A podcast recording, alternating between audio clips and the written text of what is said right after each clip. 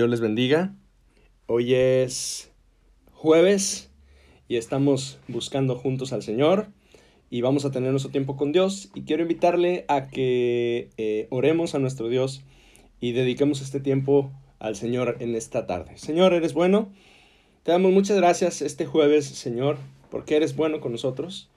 Y hoy queremos iniciar esta oración de gratitud, Señor, bendiciendo tu nombre por la familia que tú nos has dado. Queremos darte gracias, Señor, por nuestra familia, por nuestros padres, Señor, y hermanos, por mi esposa y mis hijos, Señor. Gracias, Dios, por eh, esta bella familia, Señor, que tú has tenido a bien regalarme, Señor, y a mis hermanos, Señor. Te damos gracias, Dios, porque eh, cada familia enfrentamos retos y situaciones difíciles, Señor. Cada familia eh, enfrentamos problemas y eventualidades, Señor, pero en todas ellas, Señor, tú te haces presente siendo fiel, Señor, y, y soportándonos y ayudándonos, Señor. Y hoy, Señor, queremos bendecir tu nombre, Dios, y darte gracias, Señor, porque el lugar en el que tú nos sembraste, la familia, Señor, que tú nos diste, Señor, es parte de tu plan y es el lugar que tú nos das, Señor, para servirte, Dios, y para crecer en la fe. Y te damos muchas gracias por eso. Te pedimos, Señor Dios, que tú bendigas, Señor, a los nuestros. Señor, que quienes tenemos el gozo de que los nuestros te busquen y te amen junto con nosotros, Señor, que podamos servirte juntos. Y quienes, Señor, aún tenemos familia, papás o hermanos, Señor, o, incluso hijos o pareja que no te buscan, que no te conocen, que no tienen el deseo de estar contigo, queremos rogarte, Dios, que tú cumplas tu promesa para nosotros, tus hijos. Cuando dijiste que si éramos nosotros salvos, si creíamos, íbamos a recibir la salvación nosotros y toda nuestra casa. Ayúdanos, Señor. Y en este día, Señor, al iniciar este tiempo con Dios, Dios, pedimos, Dios, que tú nos ayudes, Señor, y que permitas que pronto veamos a nuestra familia totalmente rendida a tus pies. En el nombre de Jesús. Amén. Amén. El Señor los bendiga a todos. Veo a, mis hermanos hoy conectados, a mi hermana Lupita, a mi hermano Mario, etcétera. Dios los bendiga a todos. Vamos a leer juntos la palabra. El día de hoy vamos a leer Mateo capítulo 12, versículos 38 al 40. Y, y vamos a leer juntos la escritura. ¿Qué le parece? Dice la palabra de Dios. Entonces respondieron algunos de los escribas y de los fariseos diciendo, Maestro, deseamos ver de ti señal. Él respondió y les dijo, La generación mala y adúltera demanda señal, pero señal no les será dada, sino la señal del profeta Jonás. Porque como estuvo Jonás en el vientre del gran pez tres días y tres noches, así estará el Hijo del Hombre en el corazón de la tierra tres días y tres noches. Los hombres de Nínive se levantarán en el juicio con esta generación y la condenarán, porque ellos se arrepintieron a la predicación de Jonás. Y he aquí más que Jonás en este lugar. La reina del sur se levantará en el juicio con esta generación y la condenará porque ella vino de los fines de la tierra para oír la sabiduría de Salomón y he aquí más que Salomón en este lugar. Cuando el espíritu inmundo sale del hombre anda por lugares secos buscando reposo y no lo halla. Entonces dice, volveré a mi casa de donde salí y cuando llega la halla desocupada, barrida y adornada. Entonces va y toma consigo otros siete espíritus peores que él. Y entrados moran allí, y el postrer estado de aquel hombre huele, viene a ser peor que el primero. Así también acontecerá con esta mala generación. Mientras él aún hablaba a la gente, su madre y sus hermanos estaban afuera y le querían hablar.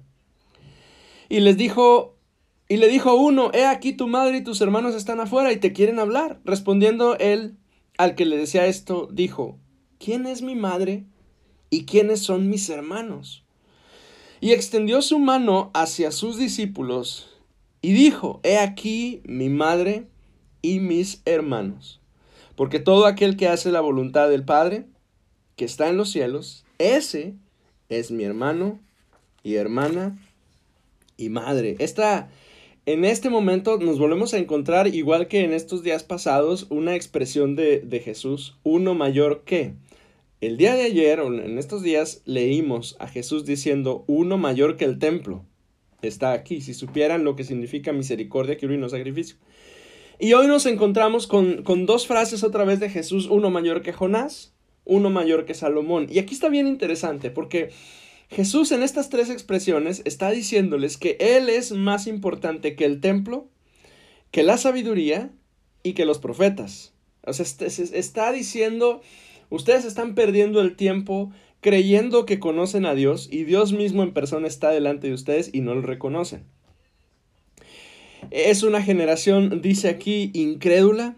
Eh, ellos, eh, Jesús ha realizado muchas señales y ellos no pueden ver.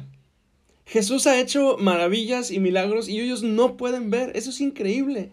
Cómo a veces el corazón y la mente del ser humano está tan corrompida que Dios está en medio moviéndose y obrando y no somos capaces de verlo. Jesús está ahí haciendo maravillas y no son capaces de verlo. Además piden una señal y Jesús les, les plantea una idea profética. Le dice, no va a haber señal más que esta y está dirigiendo la atención hacia la resurrección. Tres días y tres noches en el centro, en el, en lo profundo de la tierra. Entonces ocurre algo extraordinario en el pasaje y quiero que pongamos atención aquí. La madre y los hermanos de Jesús vienen con él. María y sus hermanos. Aquí dice que él tiene hermanos. San Jerónimo dice que son sus primos. Eh, pero la verdad es que las traducciones eh, eh, y las revisiones de la Biblia dice que son sus hermanos. Jesús tenía más hermanos. De hecho, la Biblia nos dice que Santiago es uno de los hermanos de Jesús que se convierte en el libro de los Hechos en uno de los líderes de la iglesia de Jerusalén. Y vienen con él y quieren verlo. Y Jesús no va con ellos. Y dice una frase extraordinaria que nos incluye a usted y a mí en esto. ¿Quién es mi madre y quiénes son mis hermanos? O, en otras palabras, ¿con quiénes yo tengo un vínculo fraterno? Está diciendo Jesús.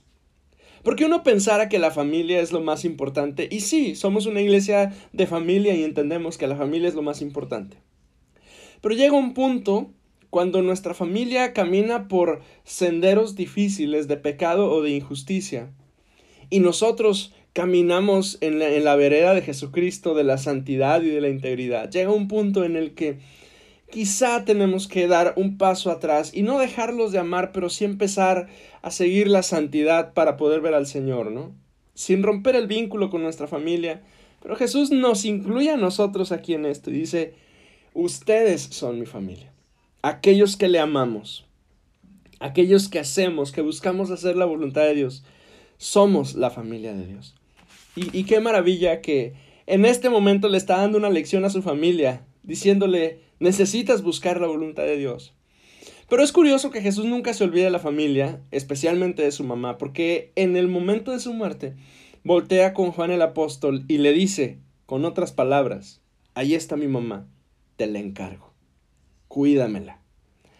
Dios tiene un énfasis particular en la familia de dos maneras. El Señor desea que las familias de toda la tierra sean benditas en su nombre. Ese es, el plan de Dios de salvación para la gente. Él desea que las familias completas vengan a sus pies.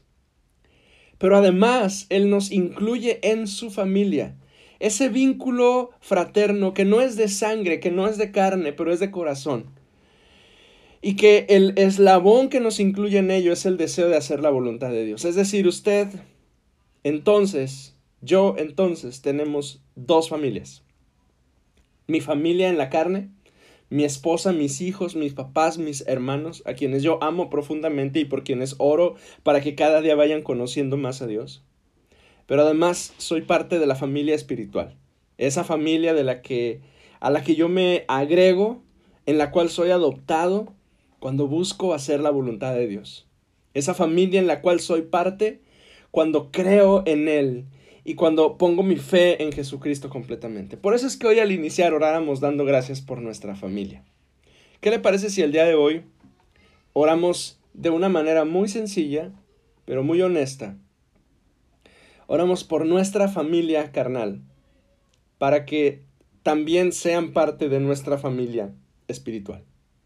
Y le decimos juntos al Señor, Señor, que los míos hagan tu voluntad para que seamos contados entre tus hermanos, Jesús.